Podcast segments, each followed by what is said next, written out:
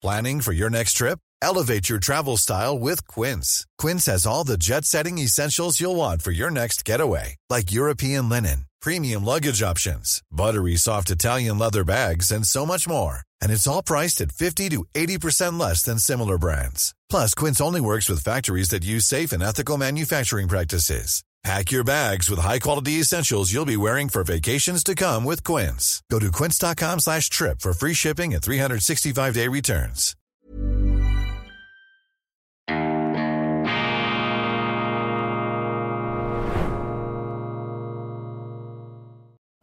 Grüezi miteinander, ganz herzlich willkommen und einen wunderschönen guten Morgen, meine sehr verehrten Damen und Herren, liebe Freunde, vor allem in Deutschland und in Österreich. Ich begrüße Sie aus den Wandelgängen des altehrwürdigen Bundeshauses in Bern, unseres Parlaments, zur internationalen, raumgreifenden, grenzüberschreitenden und selbstverständlich horizonterweiternden Ausgabe von Weltwoche Daily.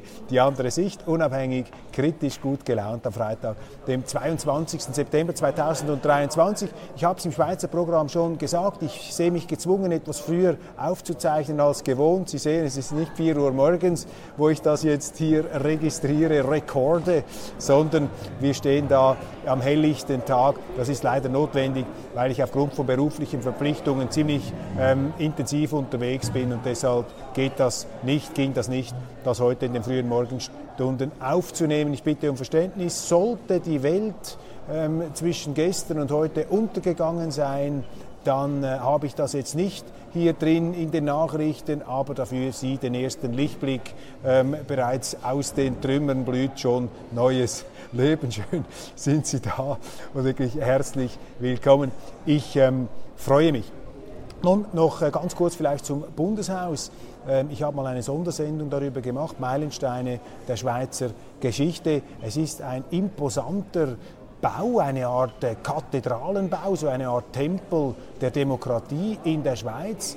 Ähm, eine ja, ähm, sehr eindrückliche Konstruktion, über 100 Jahre alt, ein Monument sozusagen zur Würdigung und auch zur Behausung des modernen schweizerischen Bundesstaates, der ja vor 175 Jahren ähm, begründet worden ist mit einer neuen Verfassung, einer äh, revolutionären Verfassung, darf man sagen, im damaligen Zeitkontext in Europa, eine Verfassung, die sich als äußerst stabil erwiesen hat und eine Verfassung, die darauf abzirkelte, wie jede Staatsverfassung die Unabhängigkeit des betreffenden Landes, des betreffenden Staates zu bekräftigen. Gilt übrigens auch für Deutschland und für Österreich. Natürlich eine viel komplexere Geschichte mit dem Ersten und dem Zweiten Weltkrieg.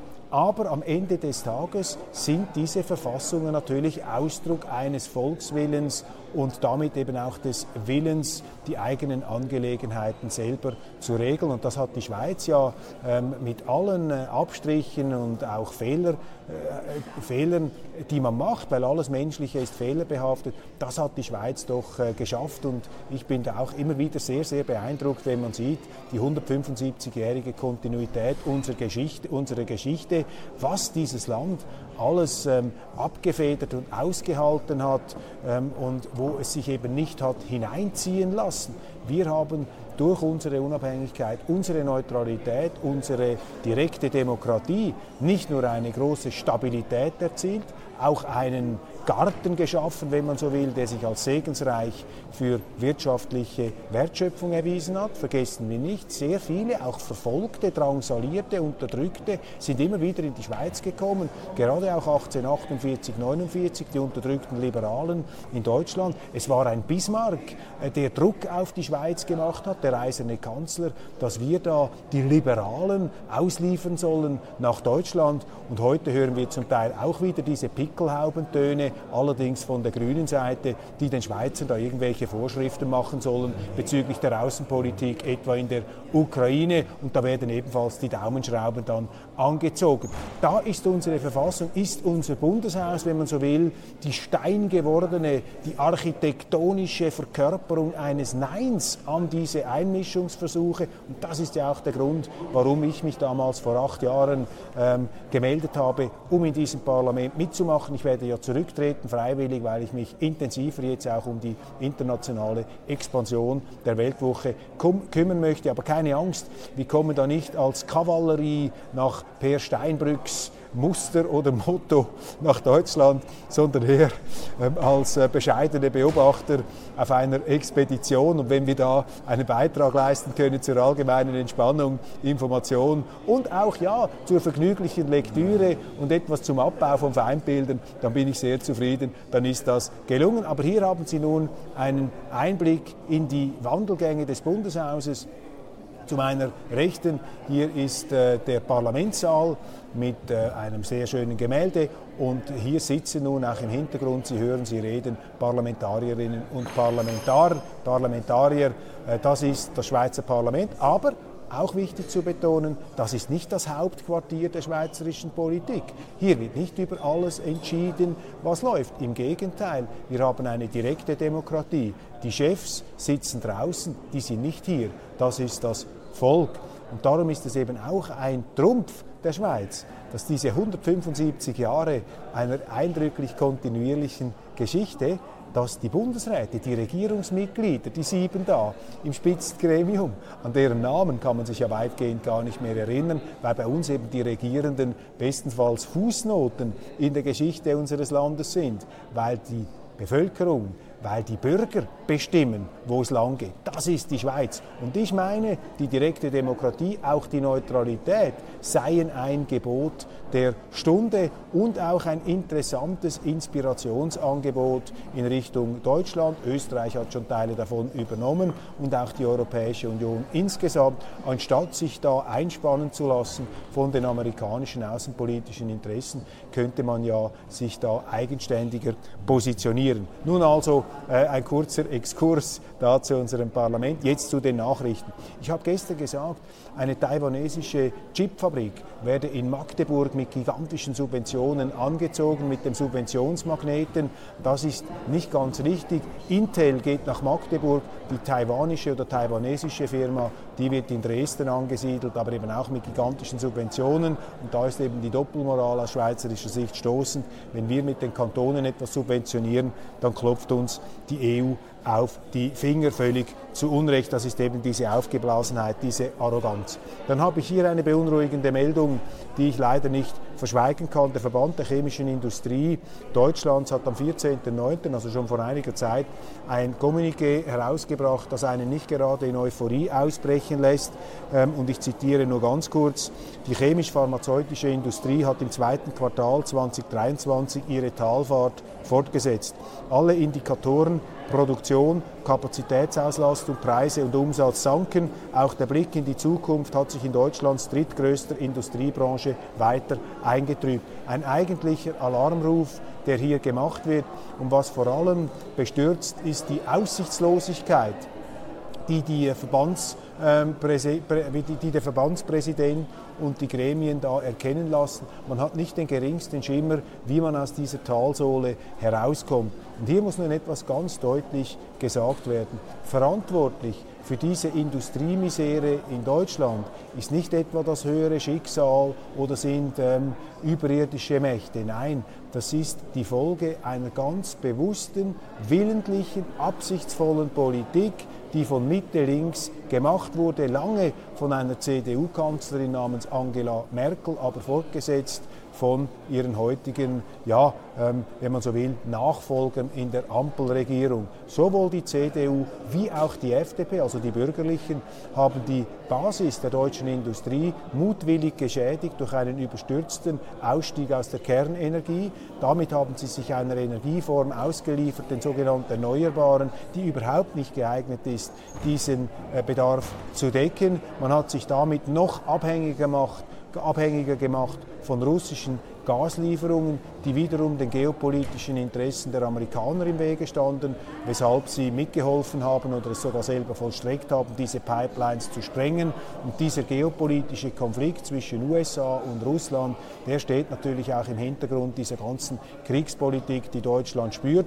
Und im deutschen Polit-Establishment, im Polit-Mainstream ist keine Energie oder kaum Energie zu erkennen, sich da aus diesem Sog, aus dieser ähm, faktischen ähm, Dominanz äh, und Bevormundung der Amerikaner zu lösen. Und in der Konsequenz Entschuldigung, kommt noch etwas dazu. Die Grünen haben natürlich auch ermächtigt vom deutschen Wähler, darf man nicht verschweigen. Die deutschen Grünen haben natürlich durch CO2-Abgaben, CO2-Steuern die Energie dermaßen massiv verteuert, dass die Industrie damit nicht mehr zu Rande kommt. Und jetzt passiert ja das Allerperverseste, dass die Kräfte, die Politiker, die ganze Industrien erwürgt haben, nun diese, diese Industrien auch mit Subventionen wieder am Leben erhalten möchten. Das erinnert mich an den berühmten Spruch des früheren amerikanischen Präsidenten Ronald Reagan, der die Logik der Linken einmal so beschrieben hat, if it moves, regulate it. If it still moves, tax it.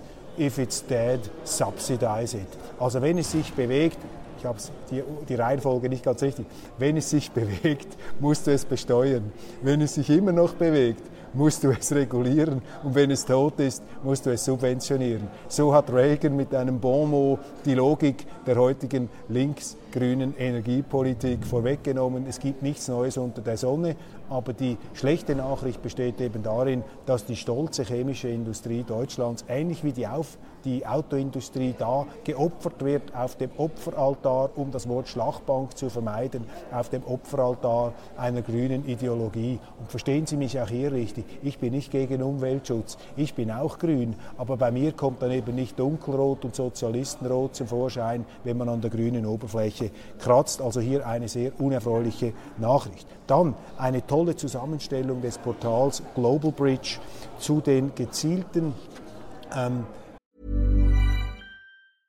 Cool fact a crocodile can't stick out its tongue. Also, you can get health insurance for a month or just under a year in some states. United Healthcare short term insurance plans, underwritten by Golden Rule Insurance Company, offer flexible, budget friendly coverage for you. Learn more at uh1.com. Quality sleep is essential. That's why the Sleep Number Smart Bed is designed for your ever evolving sleep needs. Need a bed that's firmer or softer on either side? Helps you sleep at a comfortable temperature? Sleep Number smart beds let you individualize your comfort so you sleep better together. JD Power ranks Sleep Number number 1 in customer satisfaction with mattresses purchased in-store. And now, save 50% on the Sleep Number limited edition smart bed for a limited time. For JD Power 2023 award information, visit jdpower.com/awards. Only at a Sleep Number store or sleepnumber.com. Herbeiführungen oder den politischen Absichten der Amerikaner in Sachen Ukraine. Dieses Portal Global Bridge, ich habe hier den äh, Bericht vor mir, äh, hat zusammengetragen, sehr verdienstvoll, Aussagen und Kommentare führender amerikanischer Politiker, die schon seit längerem auf eine Konfrontationspolitik mit Russland hinwirken. Und bei aller Empörung, die man ja haben mag, dass Putin da mit seiner Armee einmarschiert ist, allerdings nicht einer Eroberungsarmee mit 190.000 Soldaten können, können sie kein Land erobern und auch nicht einen Westteil der Ukraine, der sowieso nicht zu Russland gehören möchte. Das sind falsche Diagnosen, äh, militärisch inkompetent, die da gemacht werden. Und man darf einfach nicht ausblenden bei aller Empörung und auch berechtigten Empörung, die man ja haben kann, dass hier ganz klar auch übergeordnete Interessen spielen. Das ist so offensichtlich und das äh, wird gerade im deutschen Diskurs immer wieder verschwiegen, auch bei jenen Portalen, die ja auch etwas aus dem Mainstream ausscheren möchten. Ich glaube, wir sind da die Weltwoche mit den Nachdenkseiten und ein paar anderen ähm, die Ausnahme. Nun also in diesem Bericht ist äh, die Rede von Aussagen, zum Beispiel, zum Beispiel die Rand Corporation wird da zitiert, die schon 2019, die Denkfabrik mit engen Verbindungen zum Pentagon, die schon 2019 geschrieben hat, ein effektiver Weg, Russland zu überfordern und aus dem Gleichgewicht zu bringen, besteht darin, die militärische Unterstützung für die Ukraine zu verstärken, was zu einer russischen Invasion führen könnte. Stellen Sie sich das vor, 2019 hat man das geschrieben in den USA bei einem einflussreichen Think Tank. Gleichzeitig hat Putin versucht, auf dem Verhandlungswege dieses NATO-Ausdehnungsproblem zu lösen. Man hat ihn auflaufen lassen. Und wenn Sie das lesen, dann müssen Sie ja fast schon zum Schluss kommen, dass man das ganz bewusst gemacht hat, dass hier also Strategen in Washington die Ukraine ganz gezielt geopfert haben und immer noch opfern, dass sie einen riesigen Menschenverschleiß hier verursachen, ähm, einfach mit dem Ziel, Russland strategisch zu schwächen. Die, der Gipfel der äh, Kaltherzigkeit ist da die Aussage des Senators Lindsey Graham, der einmal gesagt hat, wir werden bis zum letzten Ukrainer für die Freiheit der Ukraine kämpfen. Das ist die perverse Logik hier dahinter. Dann 20.12.21 im Wall Street Journal, auch interessant, ein Meinungsartikel mit der Überschrift The Strategic Case for Risking War in Ukraine, in dem die US-Logik explizit dargelegt wurde. Die Provokation eines Krieges wird es den USA ermöglichen, Sanktionen zu verhängen und einen Stellvertreterkrieg zu führen, der Russland zermürben wird. Außerdem wird die antirussische Stimmung, die aus einem Krieg resultieren wird, die Entschlossenheit der NATO stärken. Das sind Aussagen der amerikanischen Behörden, die dann auch gedeckt werden von Lloyd Austin, dem Verteidigungsminister, der Russland geschwächt sehen möchte.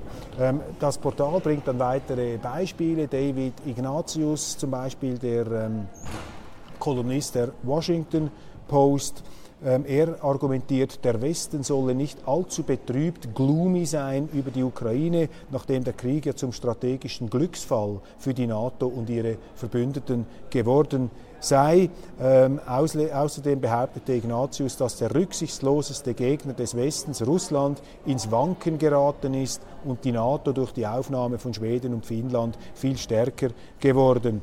Ähm, dieser Krieg könne zu sehr geringen Kosten geführt werden, außer für die Ukrainer, räumt Ignatius ein. Und Senator Mitt Romney, der jetzt nicht mehr antritt, der Republikaner, hat gesagt zum Stellvertreterkrieg, so ziemlich die besten Investitionen in die Landesverteidigung sind das, die wir je getätigt haben. Wir verlieren in der Ukraine keine Menschenleben und die Ukrainer kämpfen heldenhaft gegen Russland. Meine Damen und Herren, das sind Fakten, das sind Aussagen. Diese Aussagen spiegeln die außenpolitischen Interessen der Amerikaner, der jetzt amtierenden Regierung. Und das Befremdende, so nehme ich das wahr, auch für viele Deutsche, ist, dass es offensichtlich in der aktuellen Regierung und auch in der Mainstream-Landschaft der deutschen Politik keine Politiker gibt, die dem entgegentreten und da deutsche Interessen ähm, getrauen, äh, trauen, sich auszusprechen. Ähm, man, man duckt sich da einfach weg. Und die einzigen, die dagegen halten, das ist die Linkspartei und das ist die AfD. Das sind die Parteien, die dann im Mainstream und auch von den Medien hochmütig entweder belächelt werden oder vom Verfassungsschutz verfolgt oder dann aber regelrecht verleumdet werden als landesverräterische Putin-Kohorte, die da ähm, im Dienste des Kreml irgendwelche Sauereien veranstaltet. Das ist sozusagen ähm, die Argumentation eines Establishments, das strategisch nach meiner Auffassung aus dem letzten Loch pfeift.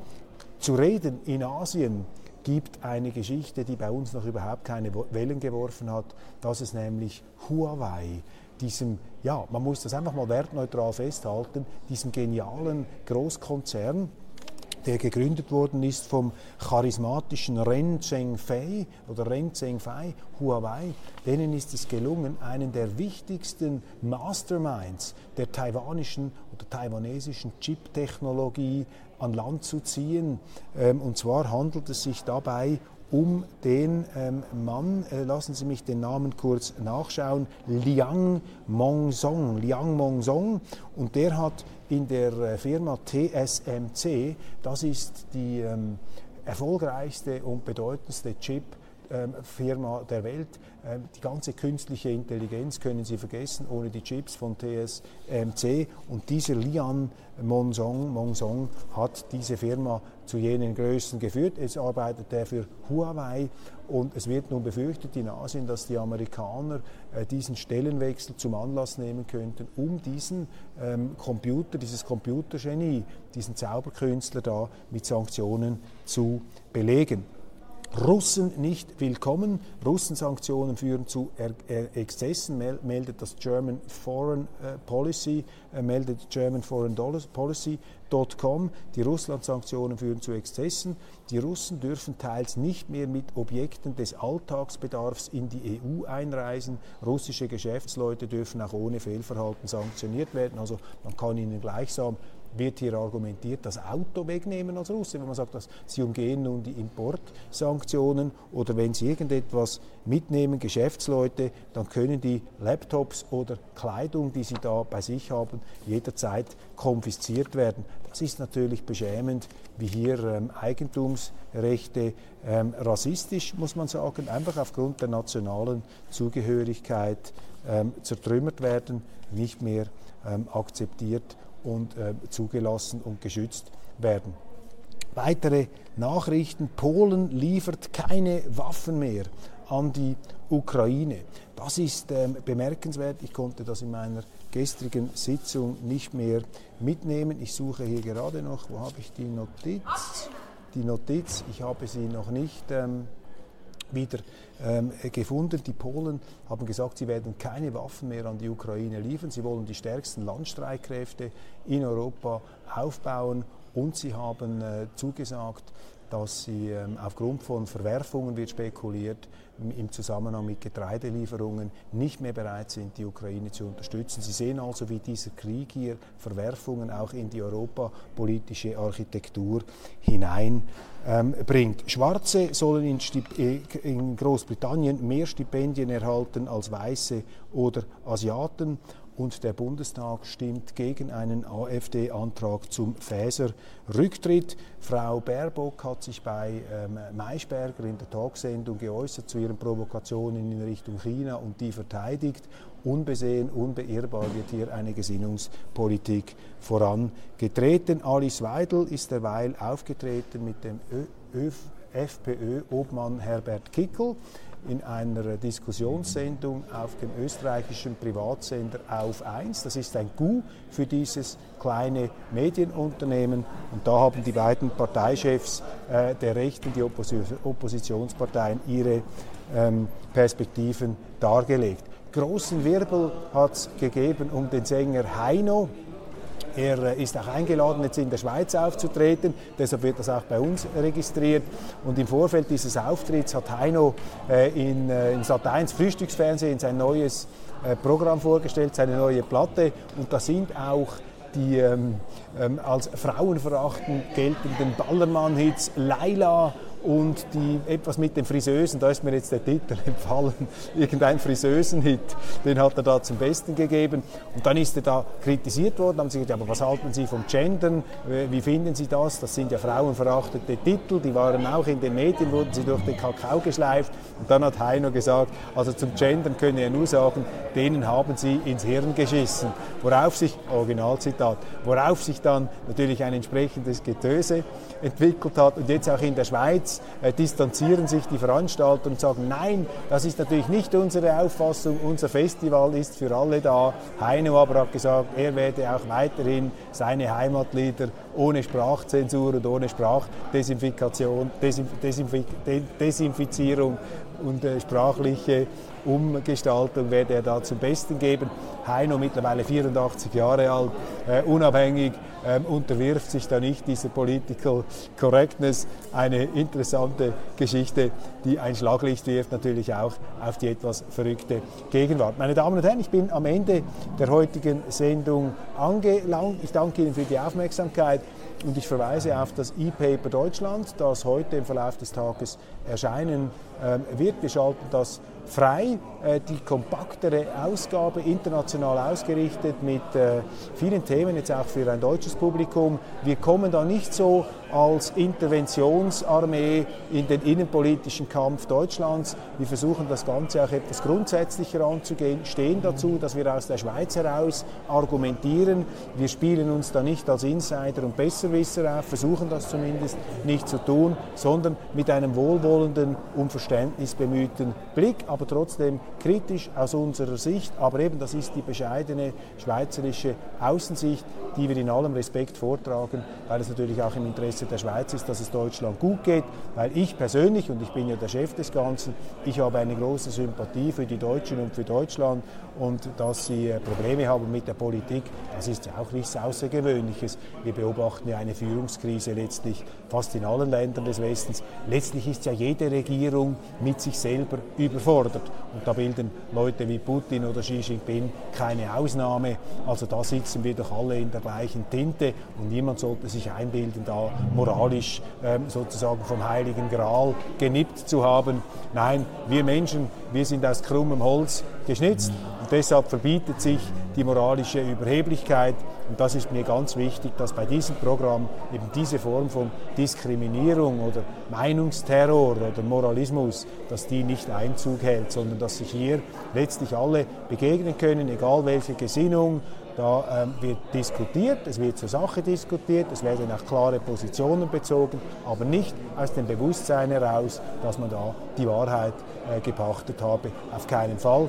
Wenn wir etwas sagen, ein deutliches Statement, immer mit der Absicht, eine Diskussion auszulösen. Und je klarer, je provokativer auch ich mich äußere, desto eher hat ein anderer ja die Möglichkeit, dagegen zu halten und eine noch bessere Position dann zu markieren, die ich dann wiederum verwenden kann, um meine Gedanken entsprechend zu verfeinern.